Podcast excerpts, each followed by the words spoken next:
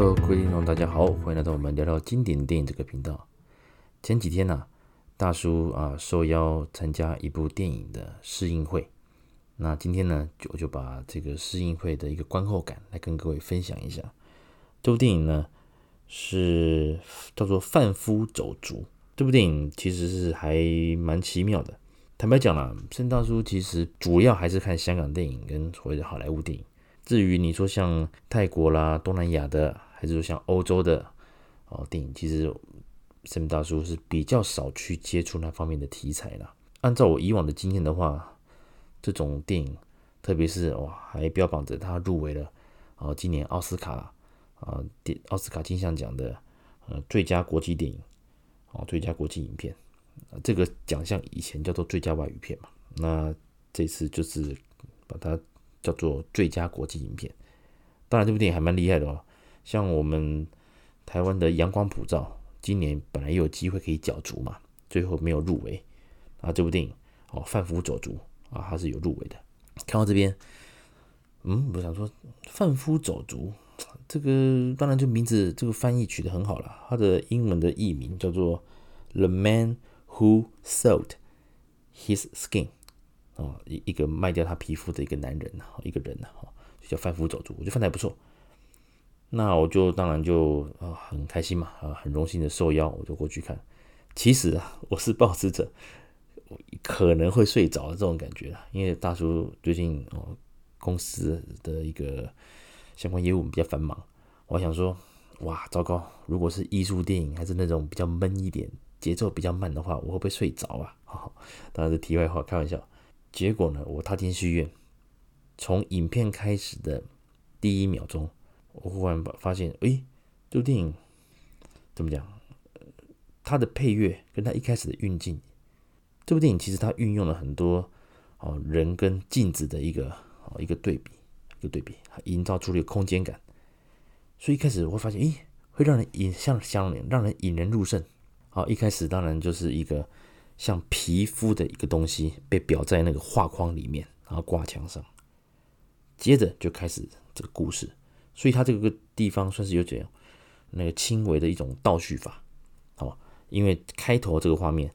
在后面哦，电影的最后的后段会再出现一次，然后连接上，那这个这种手法当然比较典型了。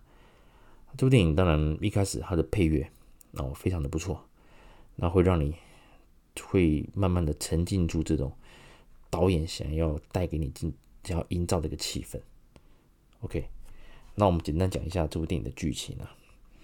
它就是讲一个哦受到迫害的哦一个被冤枉的一个年轻人，他为了躲避哦国家在叙利亚，为了躲避制裁，那被做种冤狱了，哦他就跑掉了，偷渡到那个黎巴嫩之后呢，在那边当然就。嗯，变成所谓没有身份的国际难民，好，国际难民，所以变成说他其实是没有办法哦，比如回国啦，甚至是出国去找去移动之类的，因为他就是个没有身份的国际难民，他更没有能够进入欧盟的所谓的申根签证，而他在逃离自己祖国的时候，他本来就有一个女朋友了，所以呢。他其实一直很挂念这个女友，而他后来也利用他逃走之后呢，当然也取跟女友取得联系，而他的女友已经哦嫁人，然后搬到了欧洲，啊搬到了欧洲，所以呢，他的一个怎么讲？他的一个梦想就是尽可能能够赶快存到钱，还是怎么样取得一个身份，然后能够到欧洲跟他昔日的爱人能够重逢。在一次偶然的一个机运之下，他遇到了一个哦当代的艺术大师，号称啊，只要任何作品、任何任何素材，只要有他的签名就能大卖，卖到天价。这种这种呃艺术家，他们有他们在酒吧里面哦偶遇，然后小聊，他知道男主角的烦恼，他就说：“好，我给你一个。”翅膀，或者是类似像飞毯这样子的感觉，我可以让你把你送到你想要的国家，男那男主角当然会觉得，嗯，哪有那么好的事情呢？你想要我的什么？我要你的背，背。当然，换到下一个画面的时候，男主角的朋友哦，还跟他说，哇，一个一个一个老头子要你的背，你们是是发生关系了？这种稍微揶揄了一下，然后他们觉得说，好像这个这个艺术家可能是有某种癖好了哈。那当然不是这样子了。这个艺术家还真的哦，利用他那个男主角的背啊，我们后面叫称山姆哦，男主角的名叫山姆，真的把山姆的背用刺青的方式哦来作画，画了什么呢？画了一个叫做申根签证啊，有去过欧洲旅游的朋友应该就知道了。我们要去欧洲、去欧盟的一个系统的这个这些国家去玩的时候，我们必须要申办申根签证，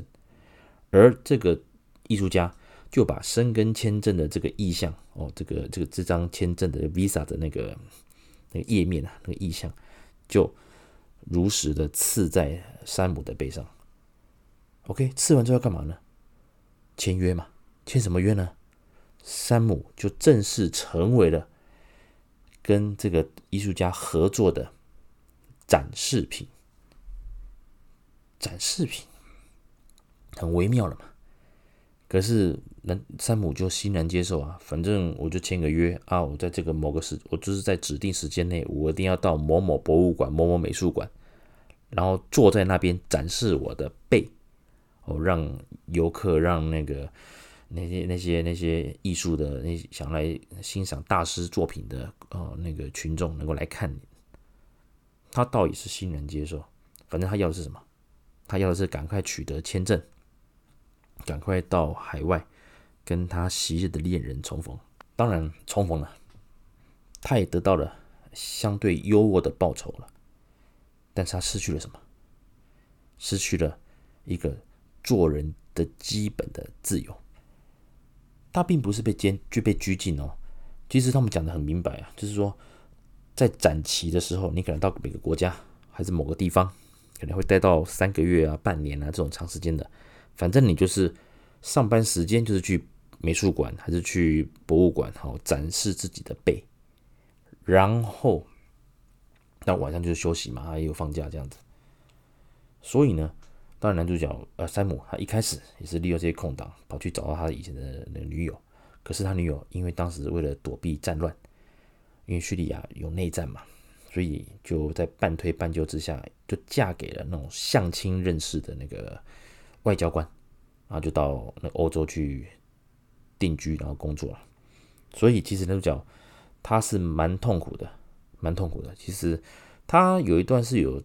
在有点是责怪女主角怎么没有等他啦。可是女主角有讲啊，她说在战乱嘛，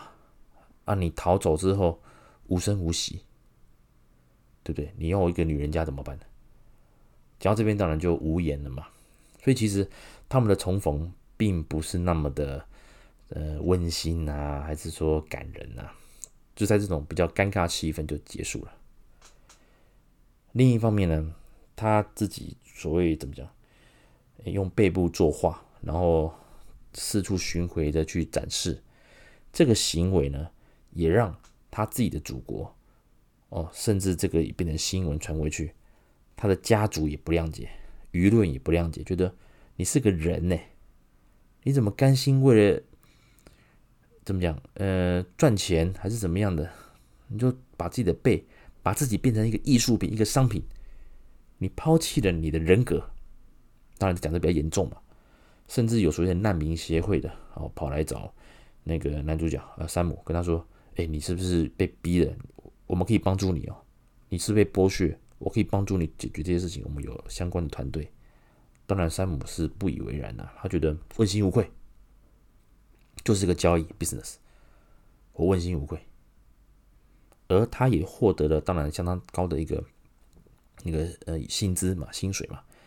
也也寄回老家，让家人的生活也过得不错。结果呢，在所谓的情场失意嘛，我刚讲到，他虽然跟他昔日的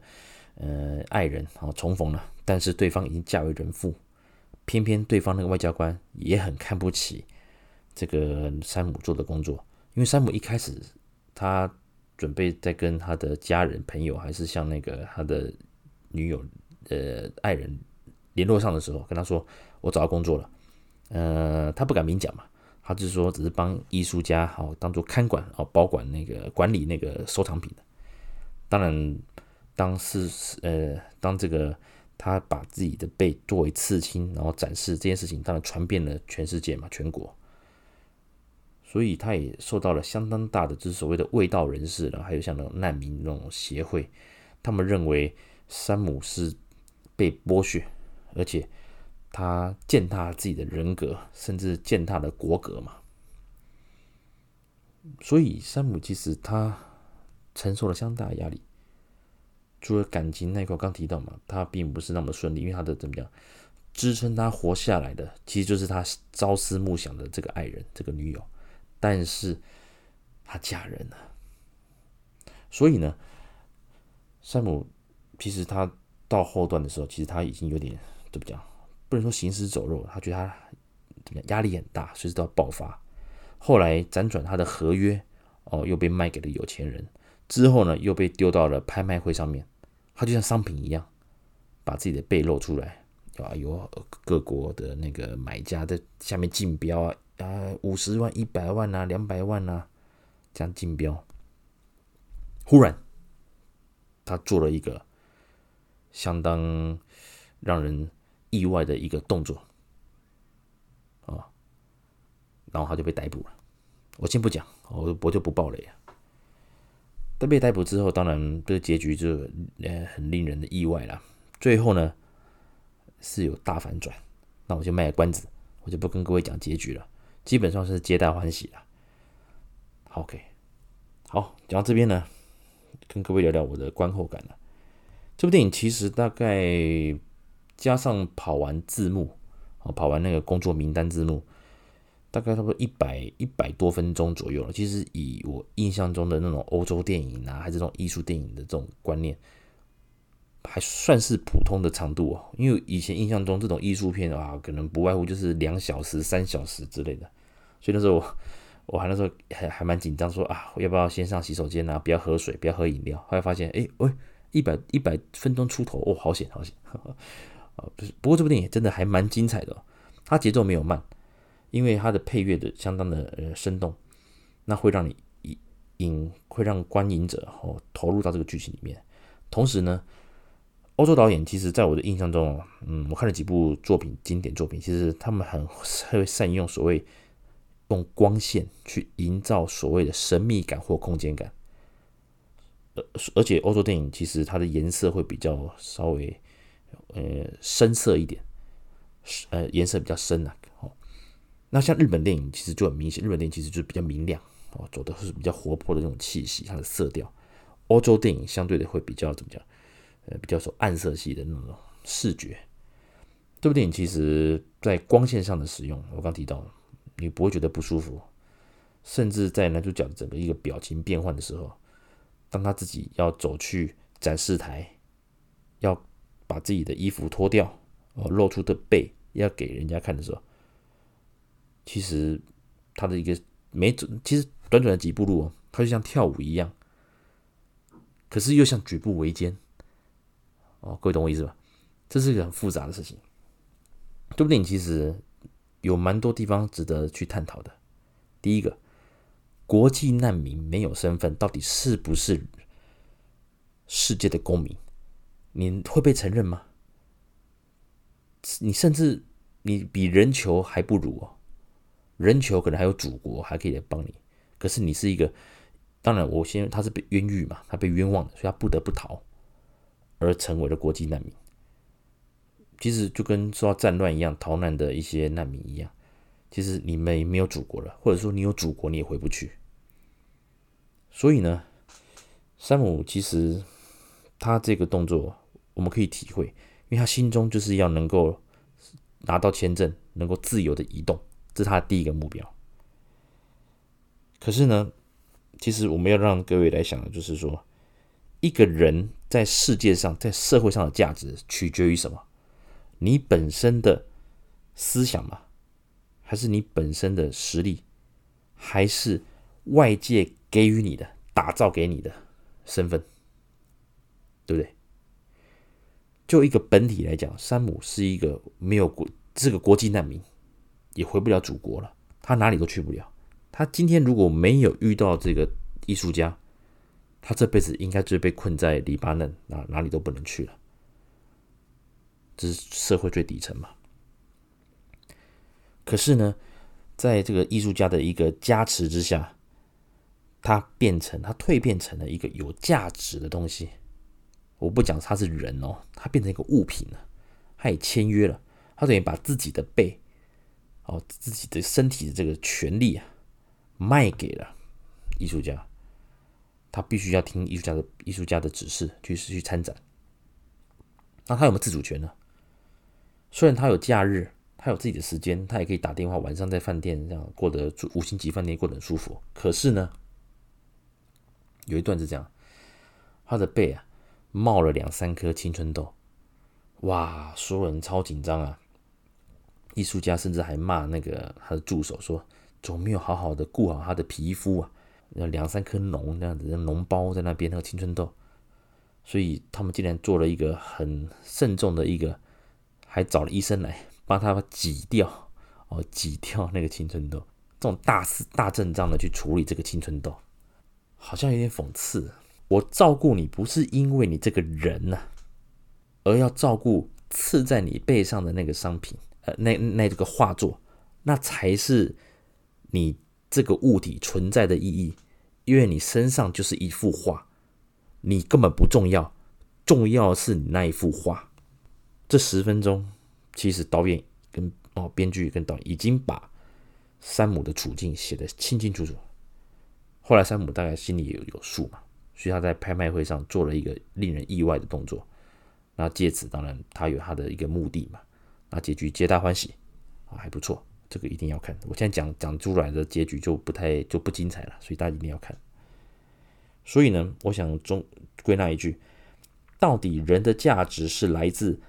本身的意念，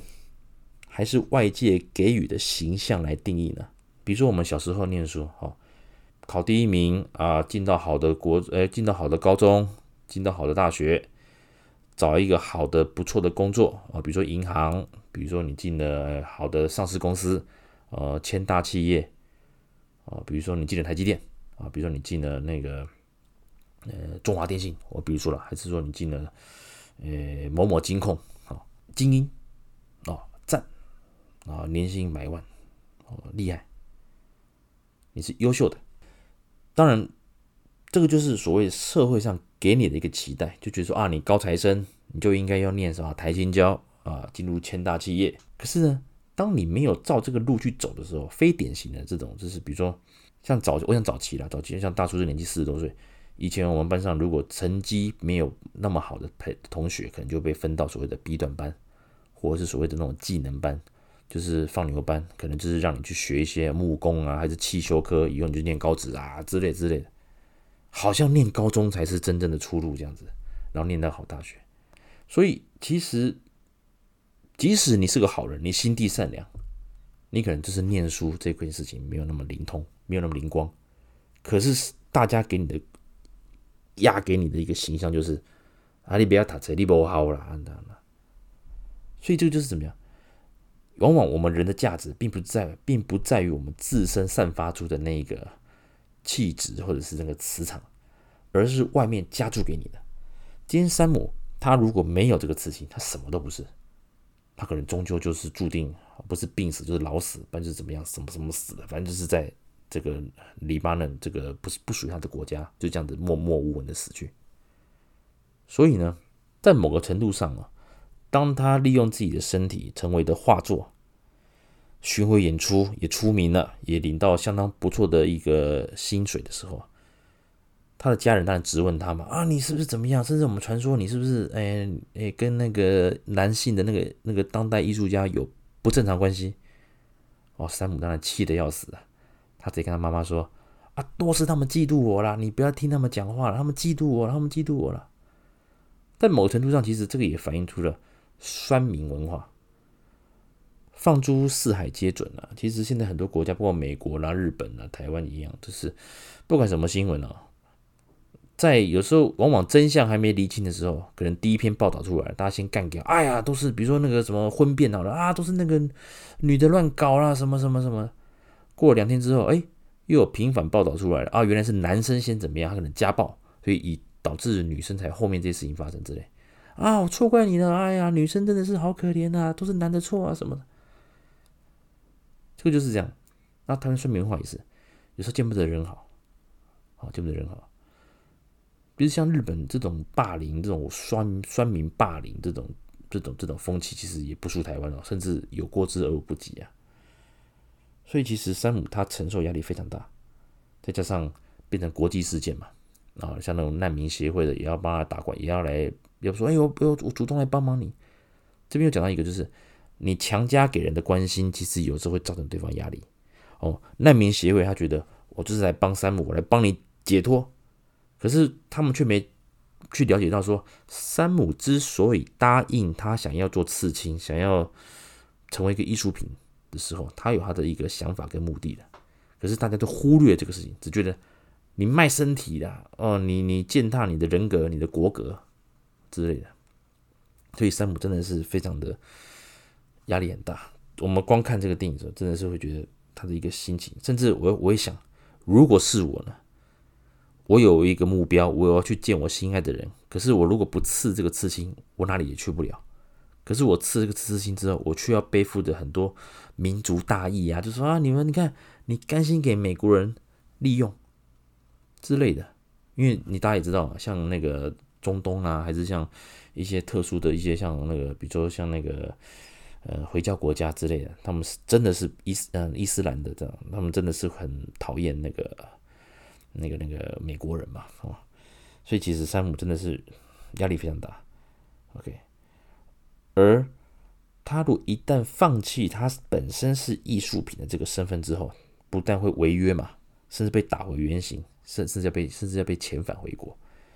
所以呢，如果你是你男主角，你是山姆，你会怎么做呢？OK，讲那么多，四月二十九号全台上映，你们先去看。把这部电影看完，你就有可以理解到大叔刚讲的这些东西。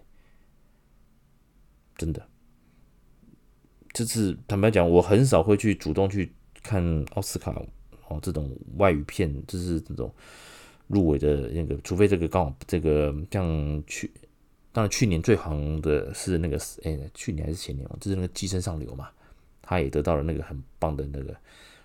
那个那个评价。这种情况我可能会比较想去找来看呢、那《贩夫走卒》其实是当然也感谢那个原创娱乐啊，就是邀请大叔去参加试映会，我真的很感动。这部电影好看，那也值得令人省思。啊，节节奏很快，所以呢，四二九全台上映。如果各位呢有机会啊，就利用周末啊，带着家人还是说自己啊，慢慢的去电影院，好好的品味这部电影。结局一个大反转，那相信。也会让你有会心一笑，可是看完之后，你也会一定有其他的想法，包括对于人性，包括对于这个社会，现在到底对于人的这个定义，哦，当然还有所谓的酸民文化嘛，这些东西都是大家可以来做一个探讨、做一个形思的。OK，好，以上呢就是哦，Sam 大叔参加《贩夫走卒》试映会的一个观后感。未来有机会啊，如果有类似的试映会啊，我也会慢慢去写一些，呃，去参有机会我去参加，然后再跟各位分享我的一个观后感。那也希望说，除了香港电影之外，能够推荐更多好电影给各位。好，我们下次见喽，拜拜。